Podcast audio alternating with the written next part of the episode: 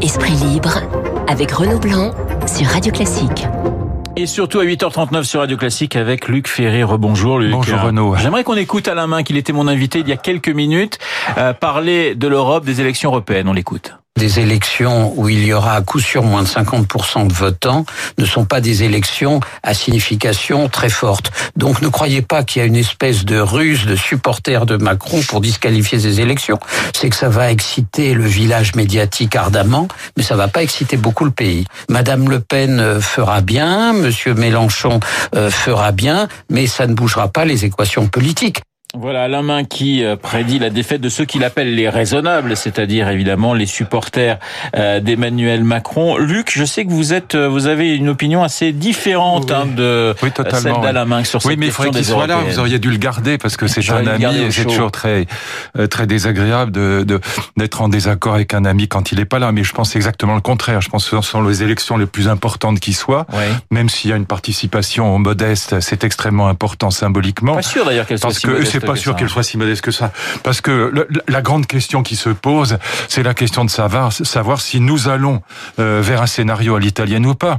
C'est-à-dire que, euh, comme le dit Alain Main, que euh, Mélenchon va faire bien, Le Pen va faire encore mieux, ça prépare une situation à l'italienne, c'est-à-dire que les électorats de l'extrême droite et de l'extrême gauche vont finir par se relier contre le centre mollasson pro-européen que représente aujourd'hui Macron. Donc c'est ça que je crains, et donc je pense que ces élections seront extrêmement symboliques, au contraire, et très très importantes. Par ailleurs, sur le fond, tout passe par l'Europe aujourd'hui. Que ce soit l'investissement dans l'intelligence artificielle, la troisième révolution industrielle, si on veut concurrencer les GAFA et les BATX, tout passe par l'Europe. Et donc euh, c'est une élection extrêmement importante au contraire et qui indiquera énormément de choses sur euh, l'avenir euh, d'Emmanuel Macron. Donc non, je pense exactement l'inverse, oui. Mais il y aura une lecture nationale et une lecture européenne à ces élections ou pas pour vous, Luc Il y aura une lecture européenne parce que partout, les, ce qu'on appelle les populismes, j'aime pas beaucoup l'expression parce qu'elle recouvre des choses très différentes. Extrême droite, extrême gauche, c'est pas la même chose. Mais partout, ce qu'on appelle les populismes sont en train de gagner. En Hongrie, en Pologne, en Italie, en Angleterre, euh, aux États-Unis, au Brésil, on en parlera peut-être tout à l'heure. Donc partout, euh, les barrières tombent. Voilà, c'est ça euh, qui est extrêmement frappant aujourd'hui dans toute l'Europe.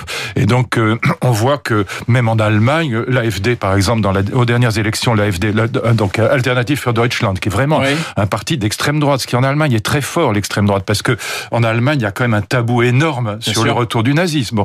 donc un parti d'extrême droite en Allemagne, c'est quelque chose de très nouveau. Il est passé donc dans la Hesse de, de 4% à 12%. Il a pris 8%.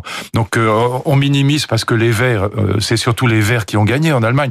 Mais tout ça, et les Verts, c'est pas non plus un parti formidable, c'est aussi un parti extra euh, gouvernemental. Même si en Allemagne les Verts se sont calmés, ils sont dans la coalition Merkel. Mais néanmoins, ce qu'on voit partout, c'est les barrières tomber et le populisme gagner du terrain. Donc je pense exactement le contraire de ce que disait mon camarade Alain Minck, à savoir que ces élections seront incroyablement symboliques et très très importantes. Inquiet pour Merkel? Pas vraiment. Là, c'est aussi un désaccord. On en parlait avec euh, mon ami Jean-Francis Pécresse tout à l'heure. Non, pas vraiment, parce que on oublie toujours. On dit ah voilà, la coalition de CDU de CSU a perdu. Mais non, euh, bien sûr qu'elle a perdu 10 points, mais euh, ces 10 points ont été gagnés par les Verts. Bien sûr, mais les Verts font partie de la coalition. C'est ça que les Français n'arrivent pas à comprendre. C'est en effet pour nous très étonnant qu'on n'imagine pas une coalition les Verts avec les Républicains.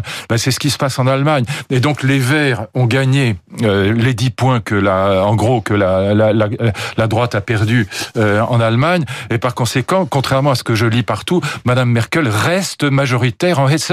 Donc elle reste majoritaire. Alors d'une voix, mais elle reste majoritaire. Et par ailleurs, c'est très difficile pour le SPD de partir. Il fait partie aussi de la coalition parce que s'il part, il va où? Il va nulle part. Donc pour l'instant, évidemment qu'elle a beaucoup perdu, mais pour l'instant, elle reste tout à fait en place. Et, et, et en plus, je continue à penser que ses réflexes sont les bons bon et que c'est quand même le plus grand leader euh, du monde aujourd'hui, de très loin. C'est le, seul grand leader au monde aujourd'hui. Alors on va parler de l'école en France dans, dans un instant, du, du Brésil également. Je voudrais qu'on reste un tout petit peu sur l'Europe avec euh, ces esprits fous qui mentent à leur peuple. C'est la phrase d'Emmanuel Macron euh, évoquant la Hongrie et la Pologne. Bah oui, mais là, il, là, il est, il est totalement à côté de la plaque parce que au lieu d'insulter les gens euh, qui votent euh, populistes, il ferait mieux de comprendre ce qu'il y a derrière. Et ce qu'il y a derrière est extrêmement profond. Euh, ce qu'il y a derrière, c'est en effet une peur de la mondialisation. Ce c'est tout, au fond, tout ce qu'incarne Macron. C'est une peur du libéralisme mondialisé. C'est une peur de l'avenir. Et donc, euh, et aussi une colère face à ça. C'est pas simplement la peur, c'est aussi la colère. Et donc, insulter les gens qui votent pour des pour des leaders populistes, même si on déteste ces leaders, c'est une erreur politique. C'est une erreur énorme. Il faut comprendre ce qu'il y a derrière. Et il faut comprendre qu'aujourd'hui l'Europe va très mal et que si on fait pas une Europe à 10 avec euh, entre si vous voulez ceux qui veulent sortir et ceux qui veulent élargir, il y a un, approfondissement à faire à 10. Bon, on est mort tout simplement. Sans le sans l'Europe, on est mort. On n'a pas aucun pays de l'Ouest, ni l'Allemagne, ni la France, ni évidemment l'Italie ou l'Espagne n'ont les moyens d'investir suffisamment dans l'innovation aujourd'hui pour être concurrentiel des États-Unis et de la Chine. Donc sans l'Europe, on est mort tout simplement. La civilisation européenne sera balayée. Donc au lieu d'insulter les les Italiens, les Polonais ou les Hongrois euh, et les peuples qui votent pour eux, il faut comprendre, même si encore une fois on déteste ça, il faut comprendre ce qu'il y a derrière. Donc la stratégie qui consiste à dire je vais incarner euh, l'Europe libérale mondialisée contre les salauds de populistes est une stratégie perdante. Le couple franco-allemand, euh, fragilisé avec ces élections, et, euh, on a eu cette petite polémique avec euh, l'Arabie Saoudite et, et, et les ventes d'armes. Là encore, bon, je sais que il y a, des désaccords dans la maison. Je pense que Madame Merkel a entièrement raison sur la question des ventes d'armes pour une, pour une raison de fond. Je connais très bien le, le, le cas, le problème du Yémen. MBS, donc Mohamed Ben Salman, le prince saoudien, a été ministre de la Défense en 2015. Il a l'Arabie saoudite a commis une série de crimes contre l'humanité, de crimes de guerre au, Yémen, et continue à vendre des armes à quelqu'un qui commet des crimes contre l'humanité, des crimes de guerre, c'est être complice de ces, crimes. Et donc, en tout cas, c'est risqué même d'être accusé d'être complice.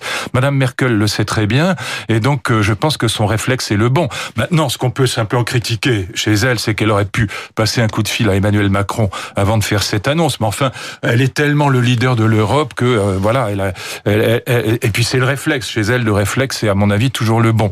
Voilà. La réussite de l'Allemagne est quand même extraordinaire. On va pas lui donner des leçons maintenant. Elle, elle a réussi à faire en sorte que euh, l'Allemagne soit un, taux de chômage de 5%. On en rêve. Elle a réussi à faire en sorte que le, la, dette, c'est 60% du PIB. On est à 100% du PIB aujourd'hui en France. Donc arrêtons de donner des leçons à l'Allemagne et en particulier à Mme Merkel qui a formidablement réussi les trois quinquennats précédents. Aujourd'hui, elle est plombée par l'affaire des migrants. Euh, ça ne m'a pas échappé. Mais néanmoins, elle est encore là. Allez, on va franchir le Rhin avec euh, l'école en France. Les mesures contre la violence à l'école, elles seront annoncées euh, mardi. On en connaît déjà euh, les grandes lignes. juste avant que vous réagissiez, je voudrais qu'on écoute Jean-François Copé justement sur les policiers à l'école. Qu'est-ce qu'il en pense? D'abord, il faut, il faut jamais être fermé aux idées nouvelles. Simplement, la seule chose, c'est qu'il faut être sûr que ça marche. Or, nous n'aurons jamais assez de policiers pour euh, occuper ce type de mission. C'est irréaliste. Je pense que ce qui est majeur aujourd'hui, c'est de changer la manière de mener la lutte contre l'insécurité et de confier ce que j'ai fait à Meaux et qui marche dans un certain nombre de villes, de confier la coordination en matière de sécurité aux maires. Alors Luc, c'est vrai que l'une des, mesures très attendues, c'est les policiers de retour dans l'enceinte de l'école. Vous êtes contre C'est une absurdité. Voilà, ça ne sert strictement à rien. C'est pas que je sois contre par principe moral, c'est pas ça, mais c'est complètement absurde parce que ça ne sert strictement à rien. Donc je le dis à mon ami Blanquer, ne fais pas ça. Ça ne sert strictement à rien. Pourquoi? Il faut que les gens comprennent ce qui se passe. L'école, elle est en France obligatoire jusqu'à 16 ans. Les enfants le savent. Par conséquent, quand un, gamin est insupportable, même quand il braque un prof avec un pistolet à billes, pratiquement le proviseur ne peut strictement rien faire. Ou le chef d'établissement, le principal de collège ne peut pratiquement rien faire. On peut le déplacer d'un collège à l'autre, mais on peut pas le renvoyer puisque l'école est obligatoire.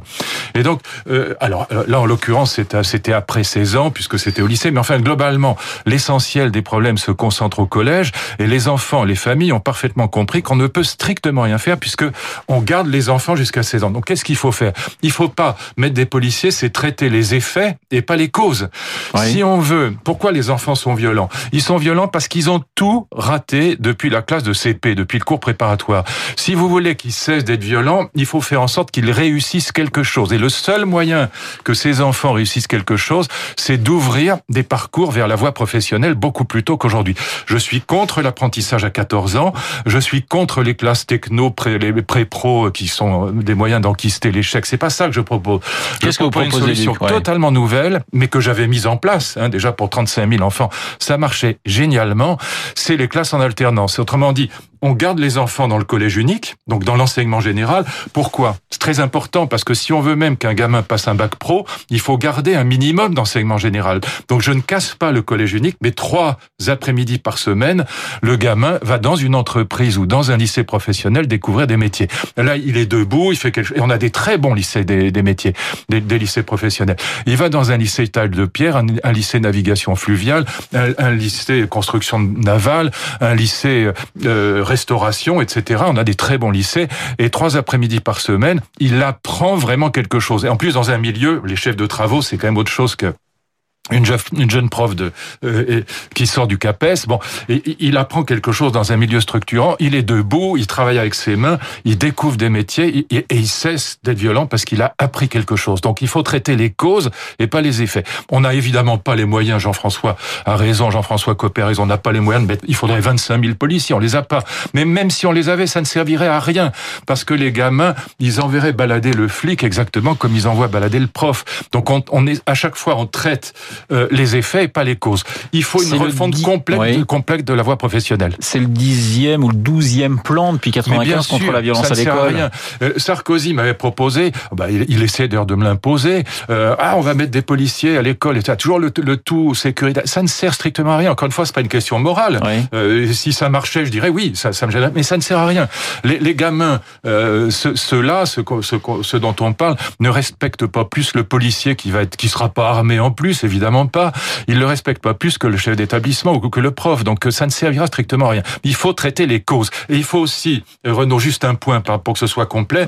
Quand je parle de refonte totale de la voie professionnelle, il faut, pour ne pas se moquer des élèves qui vont dans la voie professionnelle, créer des filières d'excellence. Il faut qu'on ait l'équivalent de la rue d'Ulm, de Polytechnique ou d'HEC ou de Sciences Po dans la voie professionnelle. Sinon, on ne choisit la voie professionnelle que par défaut.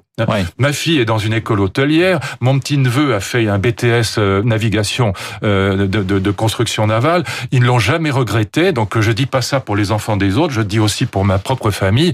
Mais il faut que ce soit, il faut qu'il y ait des filières d'excellence dans la voie professionnelle. Responsabiliser les parents, c'est aussi un, un, thème qui revient. Pourquoi pas? Mais qu'est-ce que ça veut dire? Je suis contre la suppression des allocations familiales pour une malheureuse mère de famille qui n'arrive pas à tenir ses gamins parce qu'ils sont devenus insupportables et qui gagnent plus d'argent que le, père en allant dealer du shit dans les banlieues. Donc je suis contre ça. En revanche, oui, pourquoi pas une amende euh, par exemple quand il y a des, des, événements très graves plutôt que euh, de laisser les parents insulter les profs, oui, et les mettre à l'amende. Mais ça veut dire dans ce cas-là, il faut avoir le courage de le dire, d'aller aussi euh, du côté d'une amende financière et c'est pas simplement mettre à l'amende avec des, des, des, mots durs, mais c'est aussi dire voilà, bah, vous avez une contravention. Ça, je suis pas hostile à ça, mais pas supprimer les allocations familiales. Il nous reste deux minutes. J'aimerais qu'on parle du, Brésil. On va écouter Benoît Hamon. Il était sur RTL euh, commenter la victoire de Bolsonaro et la place de la gauche au Brésil. On l'écoute. Cette euh, forme d'autoritarisme mêlée de climato-scepticisme,